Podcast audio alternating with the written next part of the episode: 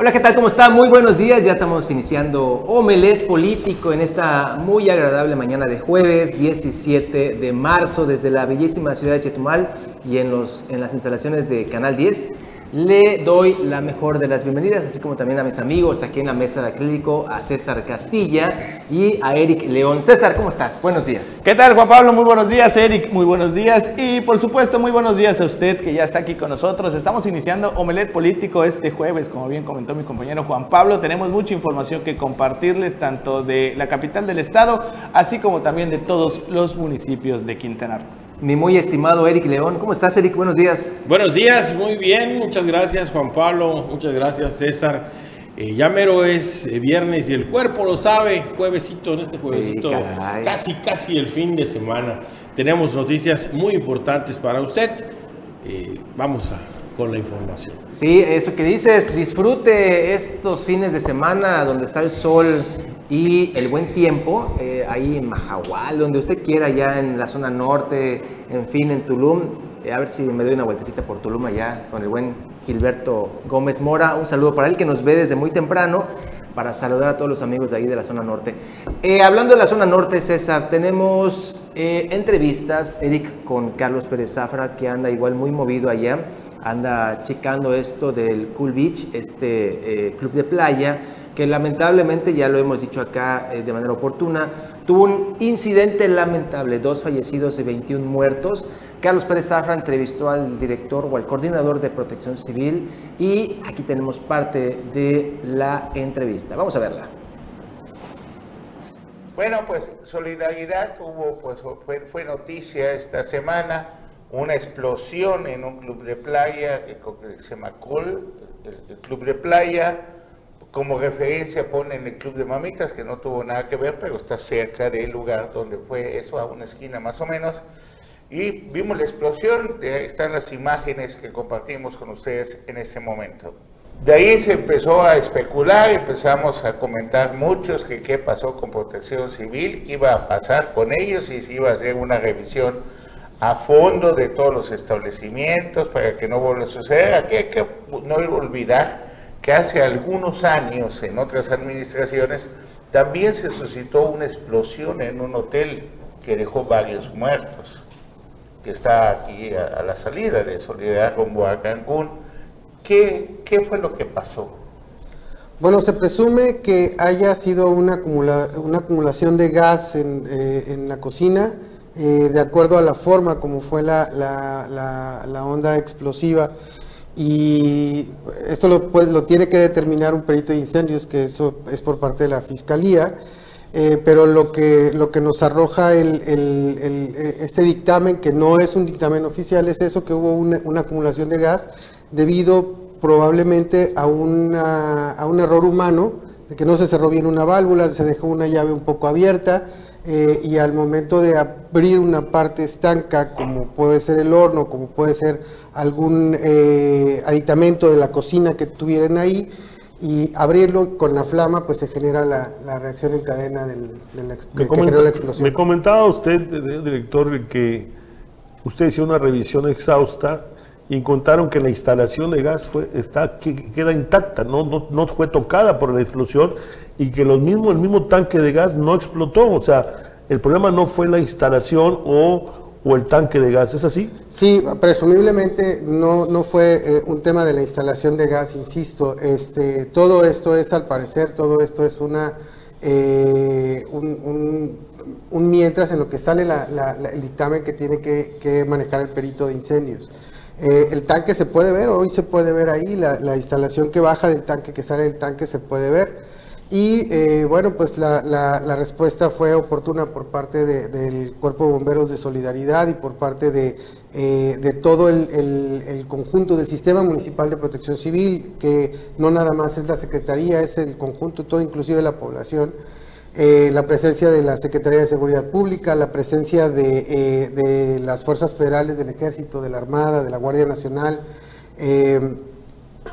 se acercó también como parte de los protocolos la Secretaría de, Servicios Públicos, tuvimos la, visita de la, de la presidenta en, en la zona dos veces al día, estuvo la presencia del fiscal general del Estado de manera permanente durante todos los trabajos de, rescate y de remoción. Y el apoyo de, un, eh, de una célula de estructuristas especializados en estructuras colapsadas de la Brigada de Rescate Internacional de Cancún. Podrá decir el director de Protección Civil lo que quiera, sin embargo, este, pues ahí se nota lamentablemente una fallida estrategia en cuanto a la protección civil en solidaridad. Eh, eso de que una llave está abierta y que, y que a lo mejor alguien fue y abrió todas las llaves del gas de todas las estufas. La verdad es que debe haber una estrategia más responsable, se deben de eh, inspeccionar estos negocios más seguido. Eh, no se trata de inspeccionarlos quizás cada diario, ¿verdad? Pero sí, pues una vez al año, cada seis meses. Claro, este tipo de accidentes se puede evitar y no se trata de estar pendientes y, estar ahí 24 horas a ver qué pasó. Se trata de tapar el pozo antes de que se vaya el niño. Recordemos que hace algunos años en un hotel murieron también 7 personas y hubo 17 heridos. En esta ocasión, pues lamentablemente hubieron pérdidas humanas. Ya vimos el alcance que tuvo esta explosión y desafortunadamente, bueno, eh, siguen sucediendo este tipo de cosas. Recordemos que en la Ribera Maya también pasó lo de este niño que se quedó atorado en un... Eh, en el grupo. No, en, el, en, el río. En el río este, ¿cómo artificial. Sí, fue y, y, bueno, este, ¿hasta dónde y hasta cuándo este tipo de cosas no deben suceder? También es cierto, y déjeme decirle, querido auditorio, que los accidentes se formulan en un segundo. O sea, también hay que decirlo. No es necesario, o sea, en un segundo una falla, inmediatamente esto sucede. Pero sí, sí hay que prestarle atención y sobre todo con esta clase de sucesos. Sí, más en este caso que ya ha determinado también las autoridades de protección civil que se trató de un error humano debido a que se haya dejado pues encendido esta, esta, esta perilla de gas y que al momento de ir a prender de nuevo este, esta estufa o este horno fue cuando pues ocurrió lo que es la explosión. Independiente también, como bien comentas Eric, la inspección por parte de las autoridades de protección civil deben de ser pues de manera constante y verificar el funcionamiento de cada una de estas de estos aditamentos de la, de la, de la cocina y de todo esto, eh, de lo que se ocupa en los restaurantes, pero también el verificar por parte de los propietarios de estos, de estos establecimientos que se lleven a cabo todos los protocolos de protección civil para evitar este tipo de, de, accidentes que independientemente de todo, pues eh, de las personas lesionadas, pues hay dos, dos personas fallecidas, lamentablemente. Obviamente los más interesados en este sentido, pues son los dueños, ¿no? Pero para eso se hacen las inspecciones y hay multas y hay este, consecuencias si no llevan a cabo esas reglas. Lamentamos mucho esto en esta ribera maya, en, esta, en este corredor, en donde la delincuencia pues ha golpeado muy fuerte a esta zona y ahorita que vemos esto, turistas corriendo en la playa, o sea, no puede ser. Oye, y además no olviden que existen atlas de riesgo, atlas de riesgo estatal y ahí se va poniendo los 11 atlas de riesgo, los municipales, los chiquititos, ¿no? No todos los municipios tienen eh, actualizados sus atlas de riesgo, así que también ese es otro llamado de atención hacia el tema de protección civil. Ya lo mencionaba César y, Eric, pues sí es, es, hasta increíble que pues sientan el olor a gas durante tanto tiempo y haya una, una acumulación y en un momento dado pues haya este tipo de explosiones. Así que ojalá que Protección Civil también haga algo respecto a los atlas de riesgo. Hay, hay válvulas de protección, hay reguladores, hay este tipo de cosas bueno, si la autoridad ya terminó que fue un, error humano, pues ahí está la autoridad que, al final de cuentas ellos mismos lo determinan, ¿no? Así es. Oigan, eh, tuvimos la oportunidad también de platicar nuevamente con la señora Rosa Elena Lozano. Ella es la que está en la Secretaría de Desarrollo Económico aquí en Quintana Roo. Ayer ya en la tardecita tuvimos la oportunidad de platicar con ella sobre el recinto fiscalizado. ¿Por qué este tema? Porque hemos estado yendo constantemente a este lugar y pues las imágenes no dan lugar a dudas. Se ve un avance muy lento, no hay empresas, de hecho hay algunas que ya se han salido, han retirado su inversión, su capital, como la de José Luis Minguer, uno de ellos. En fin, estas 450 personas que se iban a poner a laborar y que hasta el día de hoy no están, eh, pues ahí está precisamente este sitio, usted lo, lo ve, lo constata, hay pocas personas allá. Y ayer le preguntamos nuevamente, este, esta, es, esta es la empresa que ya se retiró, la de, la de Markins.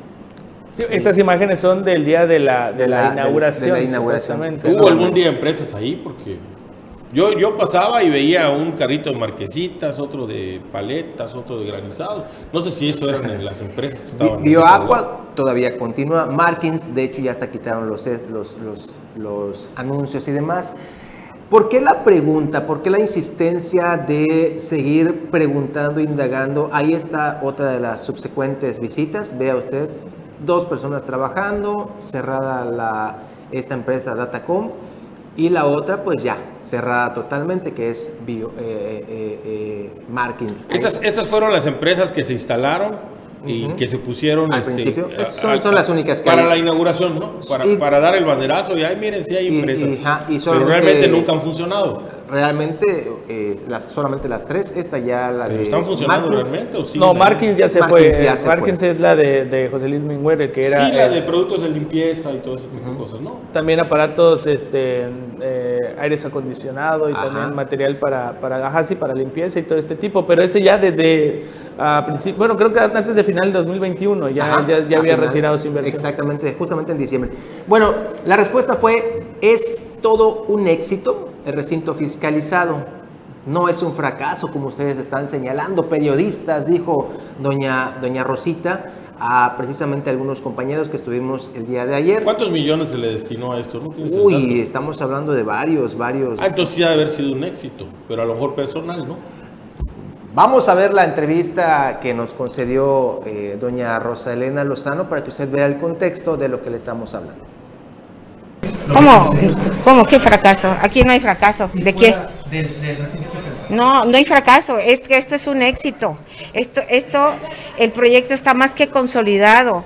Está eh, satisfactoriamente con un avance importante que no, que no es fracaso. Estamos dejando toda una base, todo un cimiento de nuevas actividades productivas que se pueden beneficiar y que están beneficiando al sur, porque ya se están generando los empleos. Hay una empresa, una empresa, solo una, ya tenemos la solicitud para 200 empleos y acaba de instalarse la empresa, no tiene mucho, es Datacom. Datacom ya tenemos la solicitud de 200 nuevos empleos, nuevos empleos y bien. Oye, es una, es una historia de éxito, pero yo creo que solo en la mente de esta señora. Dime, dime, dime, o díganme ustedes, compañeros, una sola historia de éxito de Rosalena Lozano. Una sola. Ahí están, ahí están los paradores turísticos eh, que, están montados, que están abandonados, están cayendo en pedazos y que, y que hasta Televisa creo que, que- estuvo cubriendo el evento y se hizo con bombo y platillo y que al final, al final de cuentas vemos con tristeza cómo, pues dicen que hasta las bordadoras se les hicieron de humo sus bordados. Oye, pero aquí es interesante, ya disminuyó la cantidad. Hace varios meses, de hecho aquí le hemos estado presentando las entrevistas, Rosalena Lozano dijo que eran 450 empleos que se iban a generar. Hoy ya lo bajó a 200 en esta empresa Datacom. Si usted vio las imágenes que nos presentó nuestra superproducción, no se ve ni un alma en este sitio en Datacom. Entonces, no sé si es que le quieren dar eh, atolito a la gente o ante el tiempo ya de O es la terminación. apariencia, ¿no? Nada más el letrero de Datacom. Yo no creo que Rosalena Es que Lozano nunca diga- hubo, hubo, ¿no? Eh, a lo mucho se vieron, si, si, hab- si hubo más de eh, 10 personas fue mucho lo que Ajá. estuvieron trabajando ahí. Eh, fueron a buscar hasta los zapateros de Ticul para que también eh, inviertan en, en- en este, en este recinto, pero pues eh, No se hablaba, eh, no, pero se hablaba de empresas eh, que podían generar mayor ingreso y también este, pues lo que es su inversión, pero nunca se logró y no se ha logrado. Efectivamente, a pesar de que se moleste doña Roselena, la- las evidencias, lo que está sucediendo, no, no hay manera de ocultarlo. Igual me voy a escuchar muy trillado, pero no se puede tapar el sol con un dedo. Ahora, quiero que, que- que me digan ustedes, compañeros, de todo, de todo el presupuesto que se le ha asignado durante estos, pues ya van para cinco años. Cinco años. eh, o ya son más de cinco años.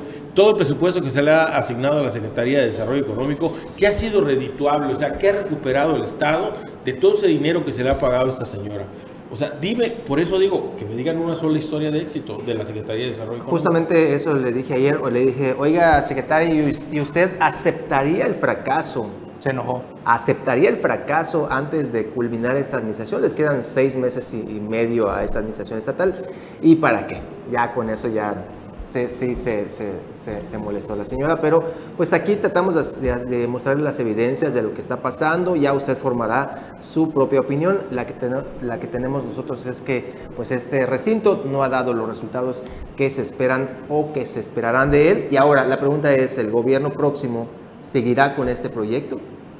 Es curioso que hables, por ejemplo, del gobierno próximo, eh, Juan Pablo, cuando este mismo, e, esta mismo ya debería de pues de pedirle la renuncia a la señora. Y es que hasta el mismo, el mismo gobierno de Roberto Borges no, no, le, no le invirtió a este proyecto. en, la, administración de Roberto Borges Angulo, el recinto fiscalizado se dejó porque se sabía que iba a ser un fracaso. Ahorita, de nuevo, bueno, lo retoman en la administración de Carlos Joaquín y ahorita pues vemos lo que está sucediendo, ¿no? Bueno, pues así las cosas en el recinto fiscalizado. Nos manda, nos mandan eh, ya nuestra producción a nuestro primer corte. Regresamos, todavía tenemos mucho aquí en Omelet Político.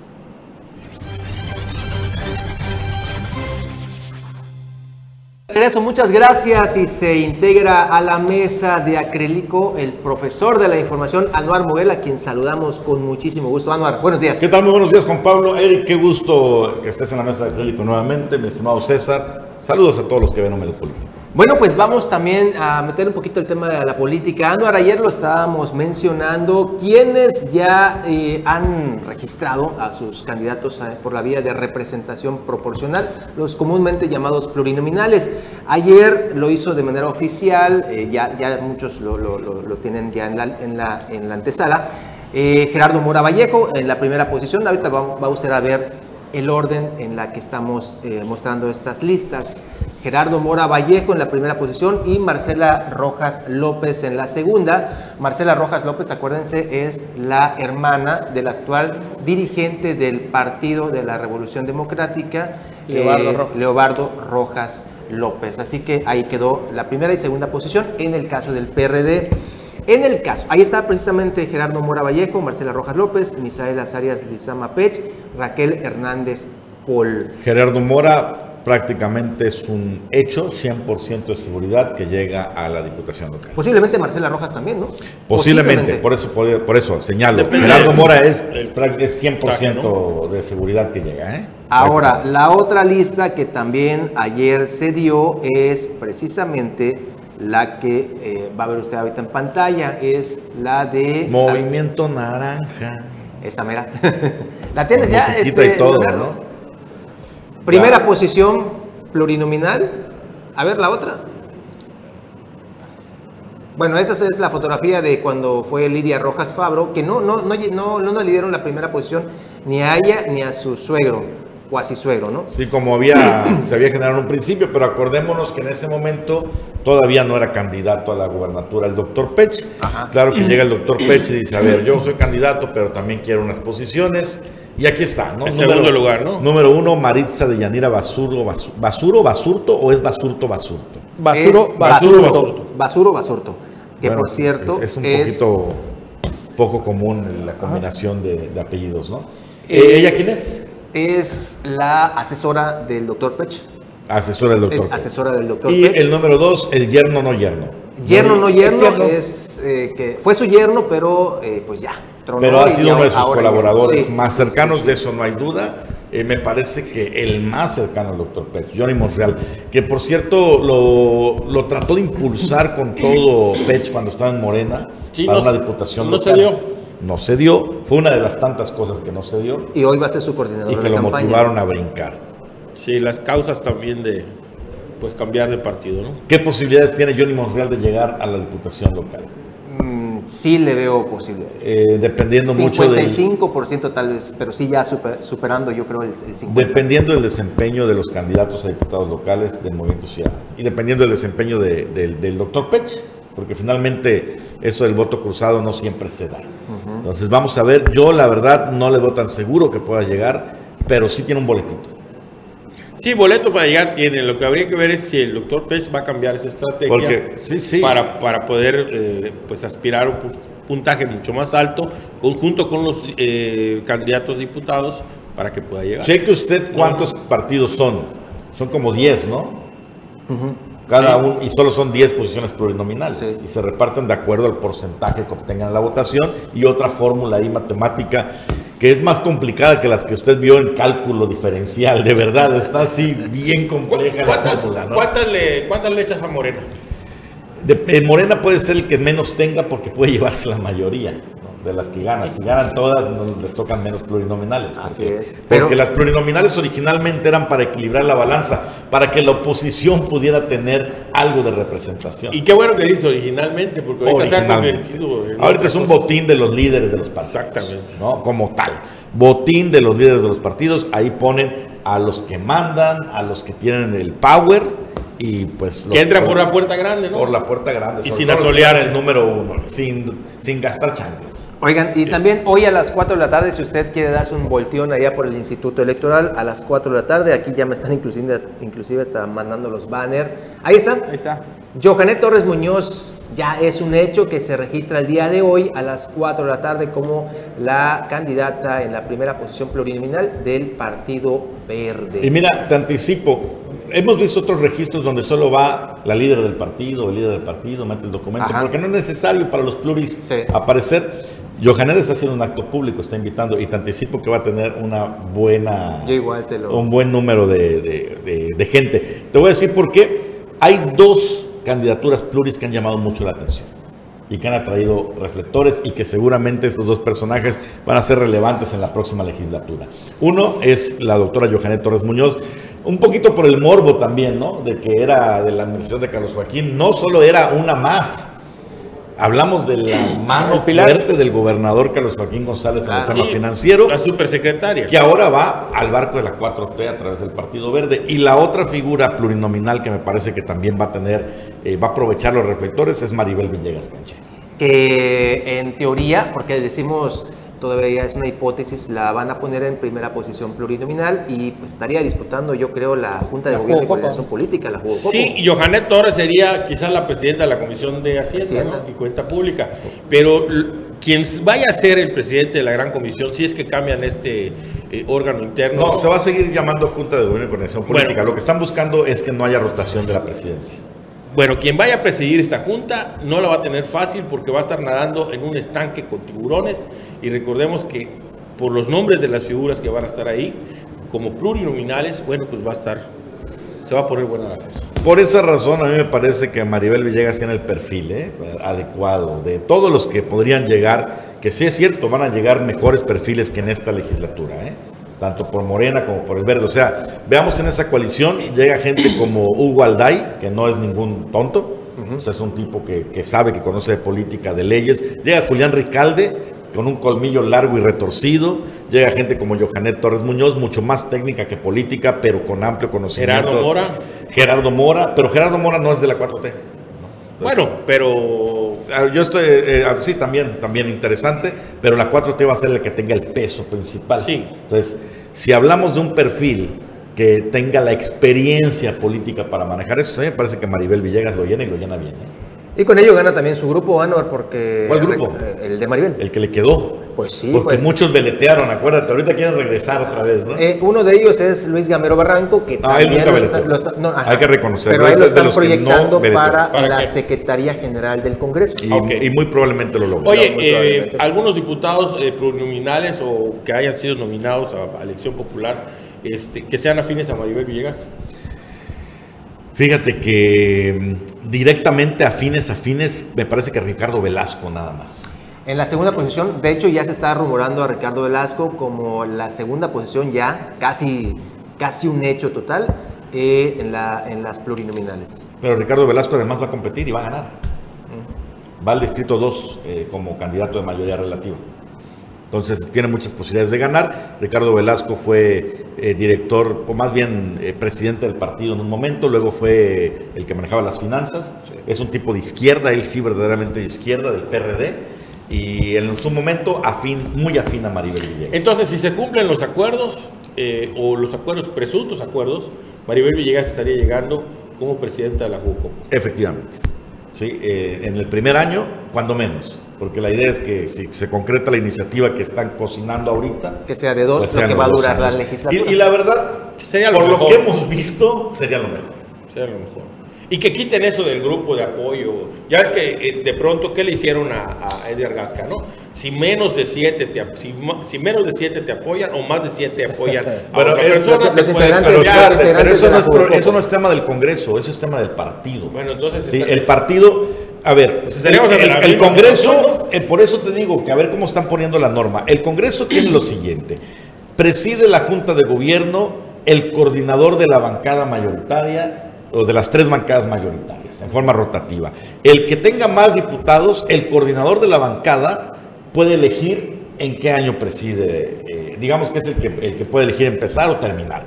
Pero además, ¿Cómo se eligen los coordinadores de bancada? Ahí fue el problema de Morena. Morena, por sus estatutos de simular la democracia interna, dice, no, el coordinador de bancada va a ser por el voto de los demás diputados. Si somos cuatro diputados, entre nosotros votamos quién es el coordinador. Si el coordinador se convierte en presidente de la Junta de Gobierno y no nos gusta o no nos está dando lo que queremos, votar decimos, oye, vamos a votar por él. Y eso fue lo que les pasó. Pero eso no es tema de la ley del Congreso. Pero entonces, es tema del partido. Diferente al Partido Verde, el PAN. ¿Sabes quién define el coordinador de bancada? El líder estatal.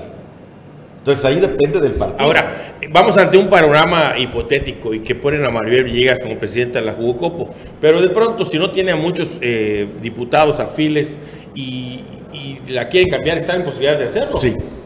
Si la ley se no, Estamos ante lo mismo. pero espérate, por eso hay que ver cómo viene la nueva norma, porque la nueva norma pretende blindar a la figura del presidente. Por ejemplo, nosotros eh, en nuestra interpretación original, porque yo fui de los que dijo, hay un vacío claro desde el primer desastre que se vivió en la Jugocopo en este periodo de transición.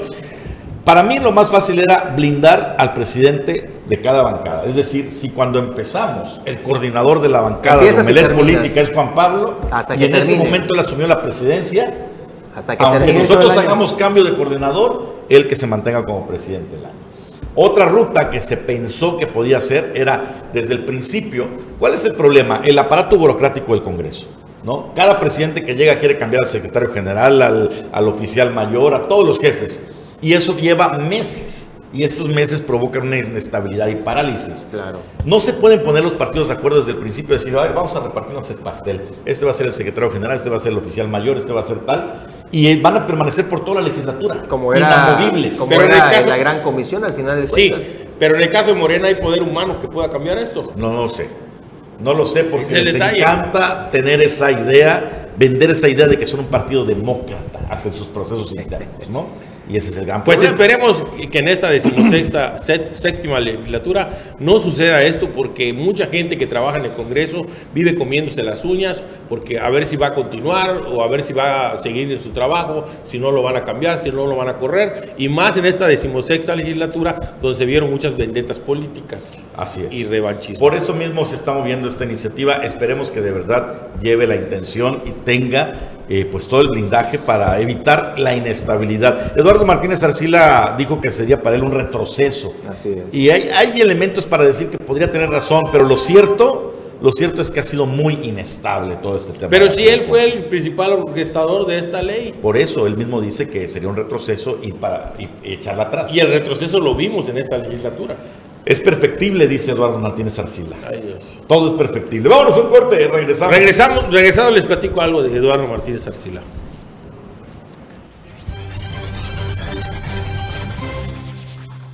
Bueno, pues eh, muchas gracias por seguir con nosotros. El día de ayer se armó, bueno, se armó de verdad eh, un zafarrancho allá en el Congreso del Estado, lamentablemente, y esperemos que esté bien, pues una de las eh, diputadas que se desvaneció eh, a, puertas del Pleno prácticamente y que dio muestras de la ineptitud eh, en esta administración de Eduardo Martínez Arcila. Lamentablemente, ahí tenemos ahí las imágenes. Esperemos esté bien. Ahí tenemos al director de comunicación social, bueno, haciendo la de guarura y tratando de pues evitar que los eh, reporteros pasen precisamente a hacer su trabajo. Ahí están, ahí están las imágenes y ¿saben con qué trataban de reanimar a esta diputada? Bueno, pues con gel antibacterial, eh, querido auditorio. Eh, no estoy cotorreando, no es broma, con gel antibacterial y eso dio muestras de la total, total escasez y falta de medicamentos, botiquín de emergencia y también de eh, capacitación. Antes tenían un médico ahí, yo creo que ya no les alcanza, aunque les han incrementado precisamente este presupuesto, a lo mejor la falta de pago, porque pues el Congreso que pues es supuestamente honorable se ha caracterizado precisamente por no pagar. Y entonces bueno pues vemos estas situaciones que se dan, vemos a un presidente de la eh, Junta de Coordinación Política, la Copo, Eduardo Martínez Arcila, gritando por todo el Congreso despavorido, tratando de hablar a una ambulancia o tratando de hablar a alguien que sepa sobre este asunto cuando el presupuesto de... ¿Son 500 millones? ¿Serán 500 millones? ¿Son más de 500 Son millones? poquito menos de 500 millones. Poquito menos de 500 millones. Oye, no, no pero- les alcanza para tener a un médico. Antes había un médico... ¿qué pasó? ¿Por qué se desvaneció la diputada? Eh, O sea, la diputada eh, Reina. Durán. ¿La Rei- diputada Reina Durán? La diputada Reina Durán tuvo un desmayo ahí por un asunto eh, médico que trae eh, pues de- desde hace muchos años. Esperemos esté bien. eh, parece Sobre ser que todo, ya, que ya todo. posteó, que se encuentra bien. Qué bueno, la verdad nos da muchísimo gusto. Pero es una vergüenza que esto esté pasando. Este poder, sí, debería tener hasta una ambulancia en la puerta. Sin embargo, no tiene ni siquiera un botiquín de medicamentos. Y antes había un doctor y ya no lo hay. Vemos el actuar. eh, ¿Antes cuándo? Eh, Digo, porque honestamente de eso no estamos muy enterados, ¿no? Entonces, eh, me parece que en la yo, decimo- no- yo no recuerdo si alguna vez decimocuarta- hubo un doctor ahí. En la decimocuarta legislatura hubo un doctor que inclusive les tomaba la presión a todo el personal. Son aproximadamente 500 empleados, muchos de ellos de mayores ya de 60 años. Estamos hablando también inclusive de diputados que son gente ya mayor y que no tienen acceso a esto que ahora, a la hora de la emergencia, en donde los segundos son importantes, no, no se tiene el acceso. No sé si no les alcance para pagar un médico. Se hablaba de que había un dispensario médico, inclusive que con esto apoyaban a las personas que iban a solicitar medicamentos, pero todo pareciera ser en esta en este último año legislativo una total farsa y a pues al dicho de que una vez que se va el niño al hueco quieren tapar el pozo, pues vamos a ver si este pues Eduardo Martínez Arcila, presidente de la Jugocopo, hace algo con respecto a esto. Y el actuar también de Omar Rodríguez, el director de comunicación social, al querer ahí abrazar y agarrar a uno de los reporteros para que no entre y no tome fotos, pues se me hace de verdad una desfachatez. Bueno, ¿qué, Que- qué- que- qué silencio? que- ¿Qué que- pasó? que- No, pero es- Quedaron- es- estaba recapitulando. Estaba que, ¿a qué recapitulando. Fíjate, Pero creo que para, para la legislatura, Eh, cuando Gastón Alegre fue, fue diputado, recuerdo, vagos recuerdos que sí hubo eh, personal médico en el Congreso, pero No, no, cuando- como tal que estuvieron de planta. Recuerdo que sí habían días en los que acudían a, a realizar algunas diligencias. No, no, Pero- lo- lo pero- que sí tiene que Actualmente, haber- actualmente lo que hay son este convenios con los hospitales eh, y hay gastos Pero médicos mayores, entonces, sí, lo- que sea- sí debe son jugosos un botiquín, convenios. sí, Lo que sí debe haber un botiquín Claro. y algún personal capacitado en primeros auxilios. Yo te invito, Nada a- más. yo te invito a que abras, protección yo civil. te invito a que abras una tiendita de Claro, lo tienes que tener. y te caen inmediatamente. Lo, lo tienes que tener. Ahora, eh, claro, todo lo que sucede en la legislatura, pues de inmediato se apunta a la cabeza, ¿no? Como tú señalas, de- te vas directo a la yugular de Eduardo Martínez no, no, no, la- no a la yugular o a quién quieres, si quieres No, no, no, no, no. al presidente del eso Poder voy. Judicial, ¿no? Eh, O sea, Está, bien, no te estoy contradiciendo. A lo que voy es que también,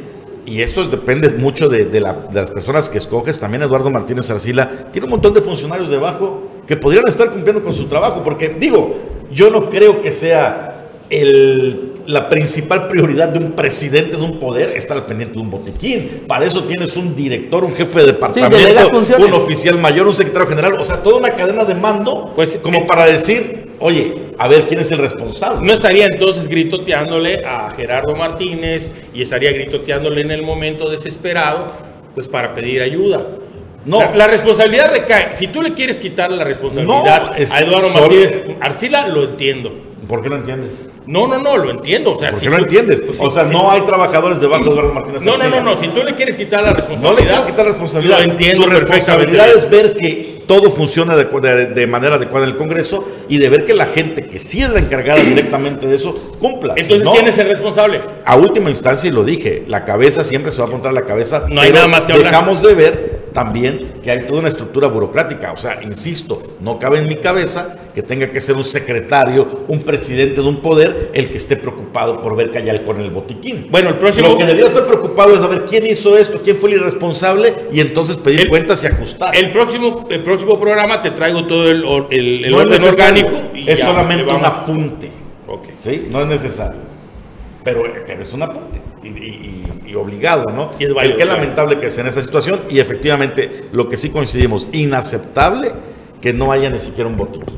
O sea, en cualquier empresa te ponen una multota por protección civil Así es. por algo así. Sí, y las, y las visitas periódicas que hace por parte también de la, de la Coordinación de Protección Civil. Incluso también eh, hubo muchas, muchas este, retrasos y también lo mencionó el, el- el entonces director de Protección Civil que siempre cuando se tocaba el tema de relacionado a la ley de protección civil en el eh, bueno ante los diputados nunca se hizo nada y, y una de las de las pruebas es de que nunca se hizo pues lo que es la, la reforma como tal para que Protección Civil tuviera lo de eh, su propio recurso y que lo pudiera manejar que se creara la Secretaría de, de Protección Civil y pues el Congreso del Estado pues Ah, no tiene. Ahora, también el actuar del director de eh, prensa, tratando de evitar que uno de los reporteros llegase para, para cubrir el evento, porque al final de cuentas es un evento noticioso, eh, desafortunadamente, ese actuar de tratar de agarrarlo, ¿Qué de reportero, pararlo, acá, qué reportero? no, no, no voy a decir, voy a omitir el nombre, pero, pero bueno, este, no era uno y inclusive eran más,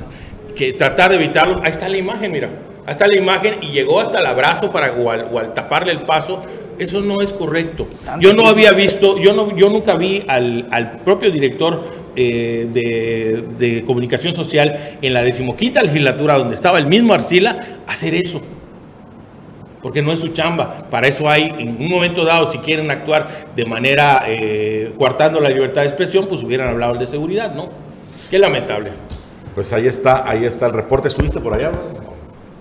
¿Otra vez quieres que te dé No, te video? estoy preguntando nada más. No, digo- digo, como tal. Estoy, no, no, no. A ti te lo hicieron. ¿Estuviste por allá? ¿Tú lo escuchaste? ¿qué? No, está A ti bien. te abrazaste. Estuviste por allá para que, pues, o sea, como dicen que tienen los datos para que los den ahorita fuera del aire como tal. Ah, no, te doy los datos, Hay claro, que ver, por supuesto. por- digo, por lo que comentas, a mí me parece serio. Eh, conocemos al director de comunicación social, es colega periodista formado en las banquetas, por eso se me hace sumamente extraño y sí, qué lamentable. Qué lamentable situación. Tengo una fuente fidedigna y créeme que cuando digo algo aquí no vengo a decir mentiras. Sí. y el día que me caches No, en no, una no, mentira, no, para nada, quiero que para lo nada. exhibas aquí en esta Y mesa. lo discutimos como siempre, conozco tu apertura y tu profesionalismo. Simplemente sí cala cuando dices, bueno, está en una posición ahorita burocrática, pero el director de comunicación social del Congreso del Estado fue reportero por muchos años. Pues parece ser que ya lo perdimos. reportero entonces. como tal, ¿no? De- Reportero en de- el Keki y en otros Claro, otros a mí me cae muy bien Omar Rodríguez, no sé por qué hizo esto. Sí, sí, sí, sí, sí, fue así como tal, lamentable. Nos vamos a un corte, regresamos con más información. Ya, ya estamos de regreso. La Universidad de Quintana Roo cambia eh, el nombre, ahora va a ser la Universidad Autónoma de Quintana Roo. Ayer, precisamente en esto que menciona Eric León, se estaba discutiendo esta iniciativa para darle autonomía a la Universidad de Quintana Roo y ayer mismo se aprobó por el Congreso local. ¿Qué va a pasar ahora? Se va a publicar en el diario oficial del Estado y de allí pues ya eh, pues va a cambiar de nombre precisamente la universidad. ¿Qué es lo que tiene de... Cada vez van menos diputados, ya nomás 17. Sí. Cuando veas 16. Ya eran ¿no? Ya- 25 y los otros 7, ¿dónde están? Los otros 8. Este, ese trámite, según me están confiando las fuentes del Congreso, será hoy mismo el trámite para publicarlo en el diario oficial y técnicamente ya es eh, eh, esto, esta aprobación de la legislatura. ¿Qué es lo que tiene de importancia? Tendrá la universidad un presupuesto propio a criterio y los planes de estudio al igual, al, al igual a criterio. El personal eh, tendrá el tema del servicio de carrera y no contrata, dicen aquí, no contratarán recomendados.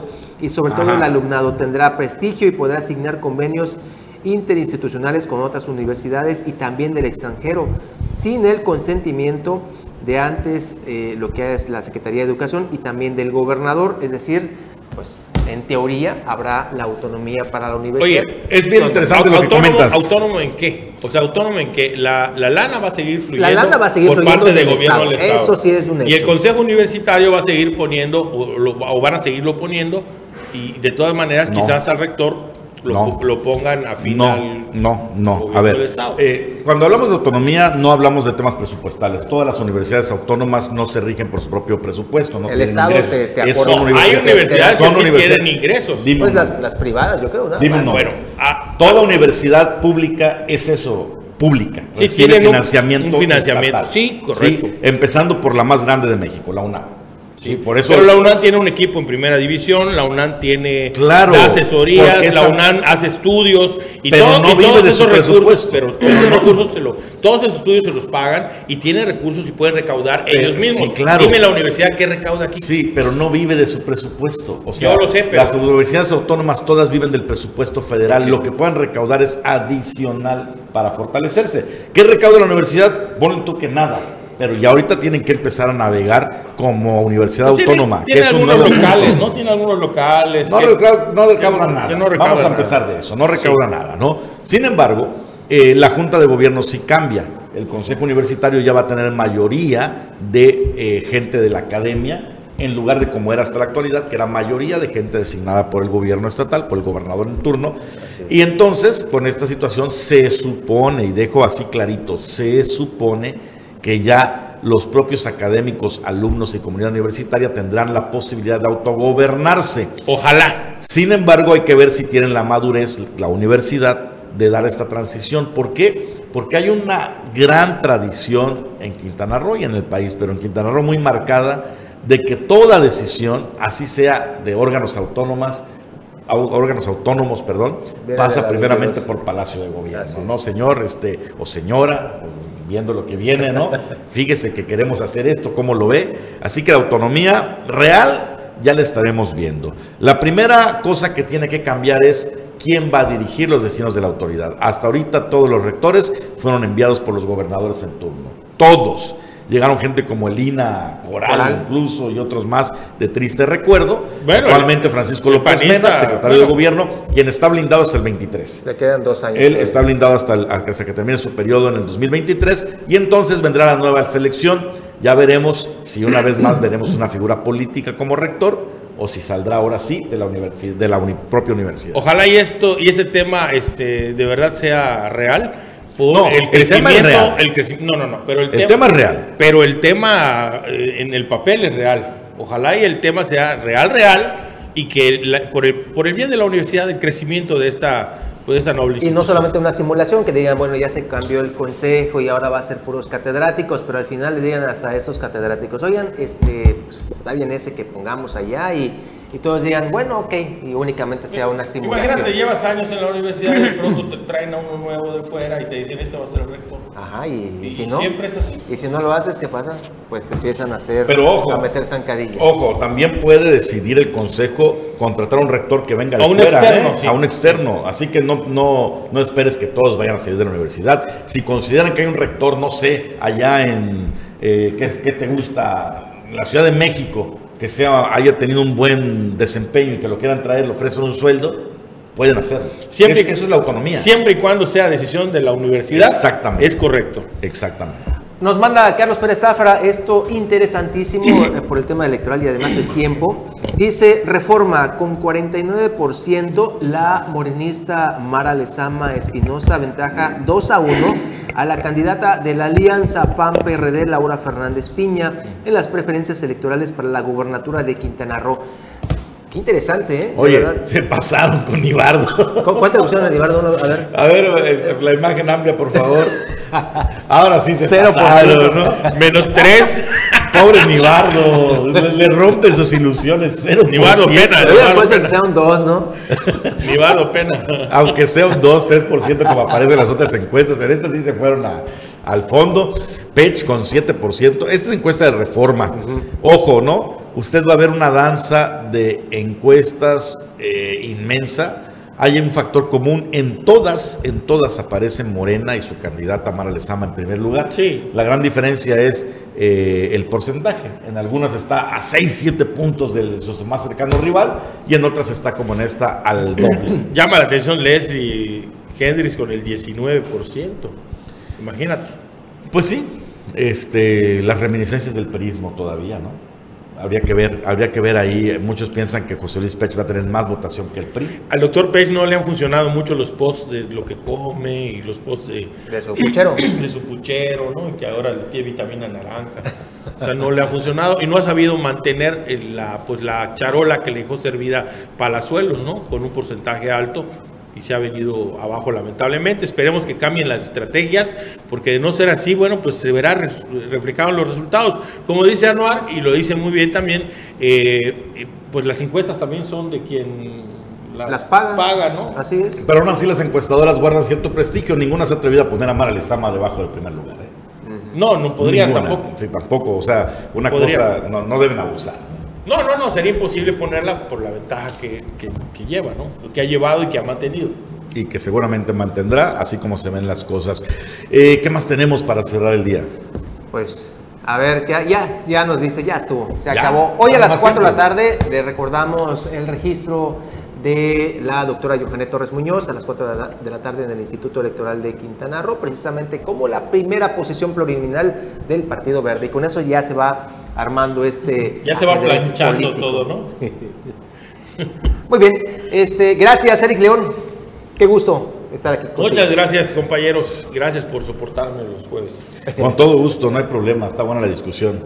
Eh, César, Un gusto estar aquí con ustedes, cling, cling, hasta la mañana. Hasta mañana. Gracias por el desayuno, Eric, también. Buenos Se- días. se aprecia.